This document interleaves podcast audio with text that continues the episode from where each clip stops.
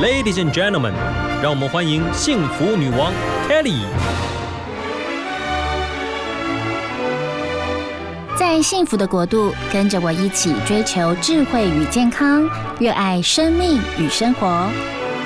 欢迎收听《幸福女王》。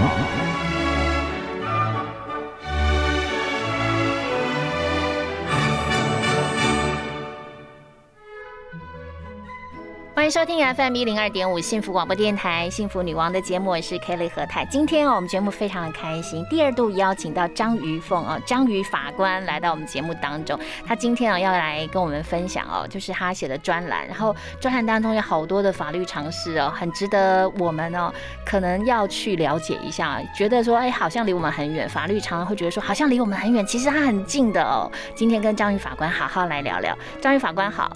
大家早安，对对太太早安 呀。那今天也是七夕情人节，嗯，好想要知道法官怎么过情人节，嗯。这个呢，分享一下，分享一下。好啊，七情人节是非常非常重要的日子，它就跟其他三百六十四天一样。是，首先呢，我大概就是会利用时间去办公室加班写判决。真的假的？然后等到晚上，突然发现快要吃晚餐了，还没有准备，就会赶快打电话叫老公去把泡面准备好。真的假的？对呀。啊，法官好辛苦哦。不会啦，就是说，只要其实大家只要。每个人都有基本的法律常识哈，其实我觉得我们案子越来越少，绝对是全国的福气。是我希望有一天这样子来到，每一年都这样。你结婚几年了？呃，二十几年，天哪，不敢算，都这样哦。对，这个，嗯。情人节这件事情呢，基本上，呃，我老公在结婚之后，大概就会不小心突然忘记了啊。咚咚咚咚咚。可是有儿子啊，您有儿子。今天我们节目当中也会有张宇法官他儿子 亲自所弹奏的钢琴演奏曲要分享给大家，大家一定要锁定我们的节目哦。对呀，我想我家里哦，我的老公我已经来不及训练了，但我训练别人老公应该会快一点。真的哦，哎，我也这么想哎。真的哈。对啊，这样就是也是造福社会。是，我有交代我儿子，我我老公是很老派的人，他交代儿子说，如果跟女朋友出去，绝对不可以让他掏钱，让女孩子付钱。哦，真的好老派哦。对他非常的老派。为什么不勾大去呢？对啊，那儿子就会觉得，女儿也觉得说，为什么我们各吃各的，付各付各的，很好啊。呀，我觉得像我那个时候就勾大去。哇。那你也很观念很新潮哎，对哦，那个时候就觉得说不用你不用帮我付啊，我就是我自己有赚钱，我自己可以付我自己的钱，从来不喜欢男生请客。其实我觉得男女平等的意义就这两性平权啊，不要讲男女平等，所以就男生做得到的女生也可以做，为什么一定要有一些固守的观念？而且都是这样啊，你有来有往啊，你请我一顿，我就回请你一顿。呀，没错，就像七夕情人节啊，对啊，为什么一定要等牛郎骑着牛过来呢？如果我很思念我的郎君的话，我飞也要飞过去。去跟他见面，哎，说的 说的太好，所以有鹊桥，就是做的这个鹊所搭的桥，然后飞过去，这样也挺好的。每一次跟张宇法官聊，都会觉得好轻松、好愉快。然后你看法官的这个情人节过得其实就是很认真，不会，这个 这样我好心疼你哦。谢谢你啊，所以我最喜欢来上你的节目，每次一来就觉得好幸福呀。对，就是我觉得呃，不知道听众朋友是怎么样过情人节。当然有人很认真的过，有些人就是就觉得说过节就轻轻松松、平平淡淡的就这样过过去。哦，这数据有讲了，就调查显示有七成的人婚后他们就不太过节。呃，不管是怎么样的伴侣，彼此间的相处的默契，或者是说的感情，哈，都用我们知道的方式来表达。但是，就像我今天在报纸上的这篇哈专栏的文章，那我每个月都会有一篇文章在家庭。副刊上，嗯，那我就是想说，呃，不管从生活中哪一个面向，其实我们时常碰到很多很多的法律问题。那我想用这样子的方式，让大家能够在轻松愉快的情况之下，哎，也了解到说，原来身边的法律问题是这么回事，那要怎么解决？那就像今天我写的这个关于身份跟姓名的问题，嗯，其实我想大家应该常常会碰到，就是。哎，有时候现在的人不见得要选择婚姻才要生小孩，是，或者是有一些不得已的因素啊，没有办法过一夫一妻的生活。嗯，可是女性会生小孩，那在法律上就是说，小孩应该是从妈妈肚子里出来的。对，所以小孩跟母亲之间的血缘关系在法律上是不可能否认的。嗯，可是问题是父亲呢？哈，那我们现在每个人都有个身份证，是，我们身份证翻过来的背面，我们都会写父是谁，母是谁。可是有些人并不方便，或者是没有办法在上面呈现出父亲是谁。嗯，啊，有可能是，也许他是借精生子，也许是他他的生父有另外一个家庭，而不方便在这边出现的时候嗯怎么办？对，那我们就是有时候在学校里会碰到一些小孩子，他可能就很直觉的问说：“哎，奇怪，为什么你的爸爸是一条横线嗯哼啊？”或者甚至有时候写父不详，嗯，那这个在有些人的言语之中，就不经意的可能会造成一些人心理上的一些伤害，或者是觉得不愉快。是，因此，我今天这篇文章就是从这个角度去分析，就是说，世界上，比如说我写的这个安妮，我想大家都看过《红发安妮》哦，这是你们一起全家追剧哦来嗯看的一一部温馨剧，叫《红发安妮》。对，因为疫情期间大家不是鼓励不要外出吗？对，那我们家四票，每次决定要看什么东西，哥哥一定要看什么机器人啊，什么战争啊、爆炸，那爸爸就要看侦探片，妹妹就要看温馨的爱情片，怎么办呢？我们就只好找一个大家都能够共同接受的，就是这部片子。而且看着看着还可以聊法律问题，真的太厉害了。没有这个，我们大概职业病上身了，就是说嗯，像红发安妮就是一个，因为她的父母亲都早逝了，所以她在孤儿院里面。是。后来她被一对很可爱的农庄的姐弟啊来领养。嗯，那这个孤儿在学校里面，当然那个时代是十九世纪，然后那个时代的观念还是比较保守，嗯。所以他在学校学习的时候，可能同学之间就会对他有很多的好奇，嗯但实际上可能会造成他心里的一些障碍。嗯那么，但是这部片子是很激励人心的啊！这位嗯红发安妮，她自己很勇敢的表现她自己，而且做了很多的改革，比如说她想要做什么，她就去追求啊，她不是传统的那种女孩子。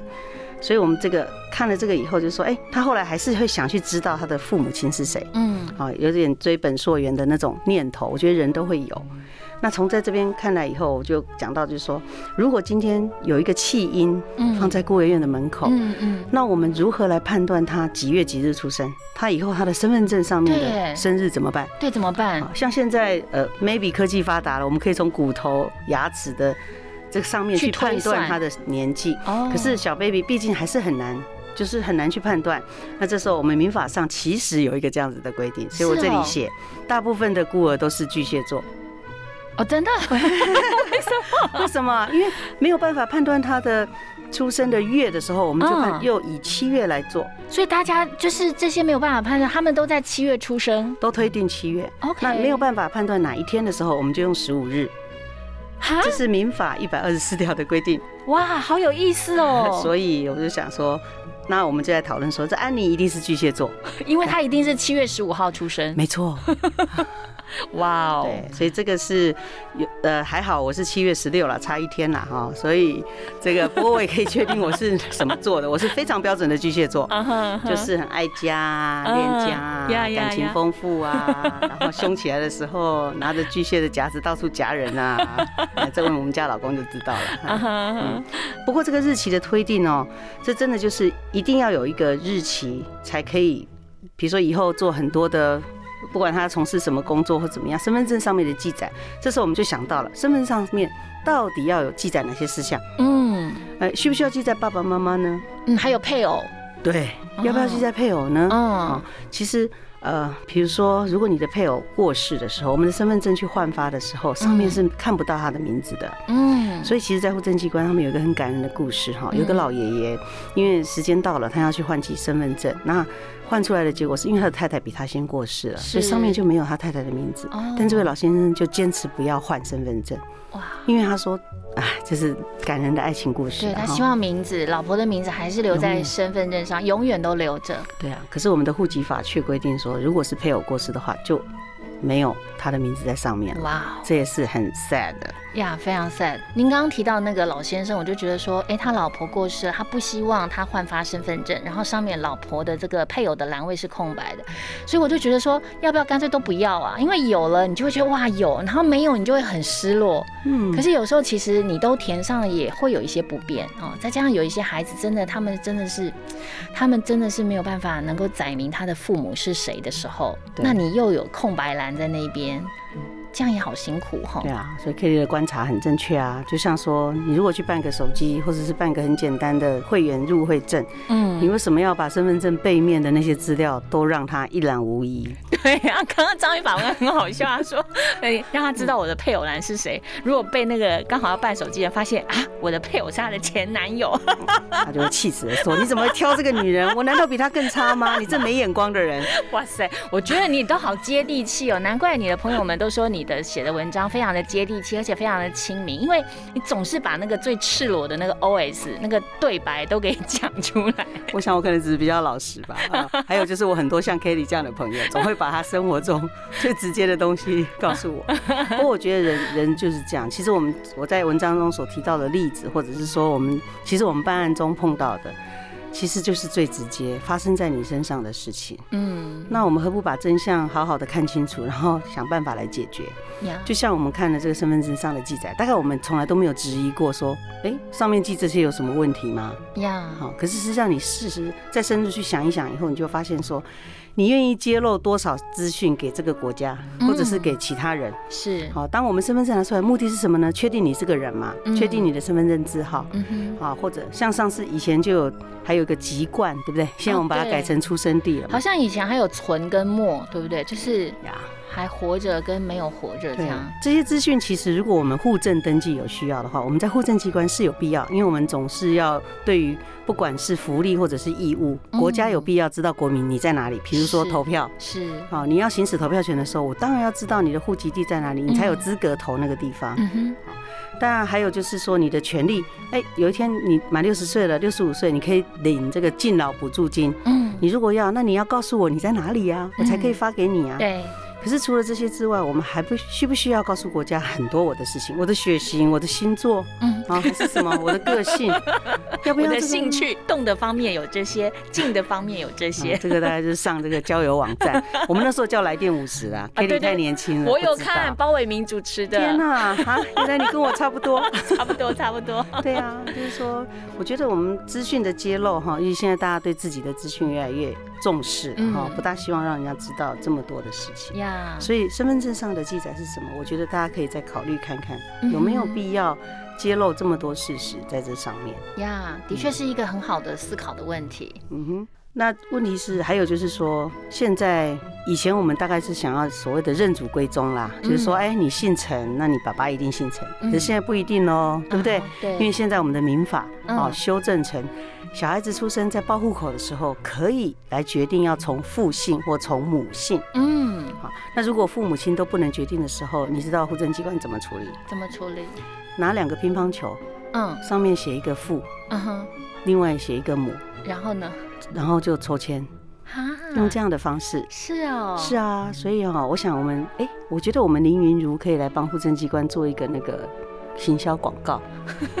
到时候就是拿着桌球决定你要姓母姓还是父姓。如果父母亲不能够指定，啊或者有些根本不愿意讲，那我们只好让户政人员用抽签的方式来决定从父姓或从母姓。嗯哼，好所以原则上，这时候身份证上面父母亲的记载，有时候是刚才讲，为了认祖归宗，为了确定你是谁，我是谁，是。就不会有像以前我们近亲通婚，嗯。常常有嘛，大家都觉得说，哎、表姐弟或者是表表兄妹之间结婚很好啊，亲上加亲。嗯可是因为生，我们知道医学进步的结果，发现近亲繁殖其实是对身体、对。对下一代不好。是。因此，我们就发现说啊，原来人和人之间还是要用血统关系来看，而不是用性别、姓名的姓那个姓。你姓陈，我姓张，嗯可是我们可能是同一家人，嗯所以这个时候就会身份证上记载父亲、母亲的功能，可不可以避免这样的情况发生？我们法律有规定，近亲是不能结对婚的。对好那所以我这里有写到，我记得我们台湾有一个很有名的作家叫钟理和，嗯当时他跟他太太，他太太也姓钟。嗯他当时决定要娶他太太的时候，他们家族的长老是群起围攻的，反对他说：“嗯你怎么可以娶同性的人嗯哼？”但实际上他们是完全不同的宗族，不同的宗。是好是好，所以这个时代的进步的结果，大家就会发现，当时所的禁忌跟现在的社会，其实我们要跟随着社会的脚步来看。嗯所以这里会讲到，有一天我们在看电视的时候，哥哥突然问我说：“哎，如果我的女朋友的父母跟你们是仇人，我还可以跟他结婚吗？”那你怎么答？我就说哥哥，你罗密欧与朱丽叶看太多了吧？然后我就想一想，我仔细想一想，就跟他说，我觉得我没有仇人哎，我最大的仇人已经在家里了。是，然后我就看向爸爸，那爸爸就假装故意去倒水。嗯嗯，我觉得就是小孩子哈，我们在家里常常很多事情哦，大概都会自动，嗯，可能小孩子自然而然就会有一些连接到一些法律的一些事项上面，哦，就顺便问一下。对，但我觉得这个也很有趣哈，小孩子会在生活中发现他的这些问题。那时候我就跟他讲。你的结婚，我们的民法规定十八岁就成年了，嗯，然后就可以决定要结婚了。是，所以哥哥一旦哥哥决定要娶哪个女生，其实，呃，妈妈大概也只能给他建议啊，我也不能代替他回答，代替他同意。嗯，但是他担心的这个问题，当然了，我就马上问他说：“那你现在到底女朋友是谁？”嗯，实际上是还没有了。啊，如果能够的话，我想我在这里公开征婚一下哈。我的儿子虽然长得不怎么帅，跟林云如有点像而已。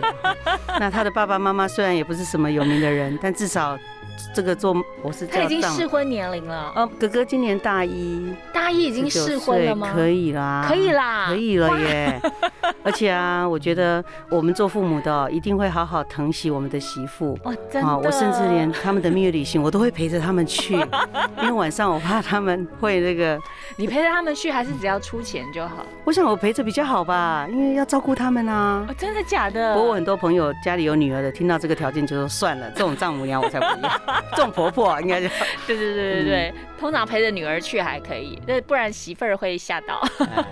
对啦，我想就是说，小孩子刚才讲到罗密欧与朱丽叶，就是说，其实像我们以前呃台湾有一些民俗，就是说，比如说某些性别的人是不能通婚的，但那都是过去的一些历史。就像我刚才讲，就是说，其实现在呃。法律上规定你不能够结婚的那些很近的亲戚，最大最大是生物遗传上的考量。好，我们不希望说，因为事实上这也证明了哈，在医学上就是说，如果太近亲的话，生下来的这个下一代可有很大很大的几率是。不健康的啊，那我们不希望有这样的遗憾发生啊。如果家里有养狗狗的，就应该知道哈。我知道大麦丁非常的神经质，对不对哈？我听说了哈。那我们现在用这样的方式，那就回到说，那身份证上的记载可不可以避免这种事情发生呢？难道我跟你见面，觉得你很可爱，说小姐我请你喝一杯咖啡，麻烦你把身份证拿出来，我看一下你爸爸跟我爸爸是不是同一个人？你大概很难想象这样的情形吧？对，所以我想说。呃，身份证上的记载连接到我们的生活上，它到底哪些事项是我们真的必须要去注意的？是啊，我想感情这种事情来的时候挡都挡不住。对，的确。好，那这个时候如果有进一步想要组成一个家庭的时候，或许要考虑一下比较现实的因素。嗯比如说刚刚 Kelly 讲过说，哎，我们要鼓励大家去做健康检查。呀，因为刚刚我们在呃听歌的休息的时间有提到，就是那如果他是孤儿，根本不知道爸爸妈妈是谁。那他在决定婚姻对象的时候，会不会碰到就是刚好跟近亲就结婚了？对呀，因为国外有一些案例是这样啊。他就是我我记得我看到一个影片，是一个知名的网红，他的恋爱对象竟然是他的同父异母的哥哥。对，so sad，这个真的是哦。有时候我们可能会看着觉得说啊，好亲切哦。那很多的时候都会说，哎，你们两个好像有夫妻脸，嗯，哦。但实际上有时候，如果像刚刚讲到，如果是在孤儿院长大，或者是出养，嗯，我们在讲过，他可能家里小孩太多出养去，是。然后因为一些因素没有办法查清楚这些源头的时候，两个人见面。等到要结婚的时候，才发现原来是同父异母的哥哥、妹妹，或者是怎么样。那这个在感情上一定会受到非常非常大的打击。的确，就是有有关于就是呃，你你姓什么？那你是不是这个姓就是属于你血缘上的姓也不一定，因为如果出养，就你跟随的这个姓就。不一样，对呀。好，最后还是要呃跟听众朋友聊一下，就是张宇法官，我觉得他在他工作非常繁忙之余哦，他很喜欢写文章、写小说。他希望他退休之后可以去写小说。然后呢，他现在也很尽心尽力哦，写这个每个月的专栏。然后呢，也特别把这个专栏来到我们节目当中跟大家分享。那今天跟大家分享的是所谓的身份证上面哦，刚刚跟我们聊了就是父母栏位啊、配偶栏位这些，我觉得都是很值得大。家，其实你平常完全不在意，完全不去留意，可是，一提到了，我觉得，哎，我相信听众朋友是很有兴趣听一听的，因为像这种东西，就是有人聊到了，你真的是竖起耳朵听了一个小时，收获会很多。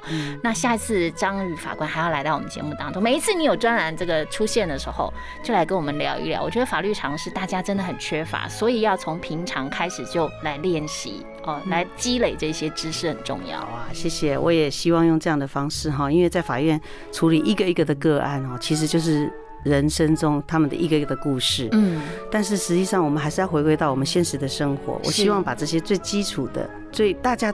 都要去知道的法律常识，不管利用专栏的方式，或者是来这边用广播的方式，嗯，我觉得大家全民的法学教育一旦提升了以后，其实可以减少很多很多的困扰。是，那这也是我写专栏的最主要的目的哈。我希望能够在很轻松愉快的情况之下，大家可以去知道了解这些法律常识。嗯哼，呀，不止这个。专栏其实张玉法官也写书，真的也是为了公益，然后为了让大家的法学常识更加的丰富，由张玉法官来说法。就是我觉得你真的是我们这个幸福女王的代表啦，谢谢你。最后，听众朋友，我要跟你们分享，就是有一天。礼拜天的时候，还是礼拜六的时候，张宇法官就私讯我，曾经在我的节目当中有分享，可是我那时候没有公布你的姓名，嗯，就说有一个来上过节目的女王贵宾跟我讲说，她正在值班，然后听着我们的节目，然后就觉得说我的节目对你有暖心的帮助，你知道那个时候眼泪都快流出来了，谢谢你，这是真心的感觉呀，非常谢谢。好，最后就今天七夕情人节啦，我们还是要决定哦，回家好好过节，好不好？是，好的，我赶快回去煮泡面。你看张宇法官就是这么幽默，好喜欢他。好，那我们最后来一起跟听众朋友说拜拜，拜拜。好，拜拜，祝福所有的听众朋友都健康、平安、喜乐，拜拜，拜拜。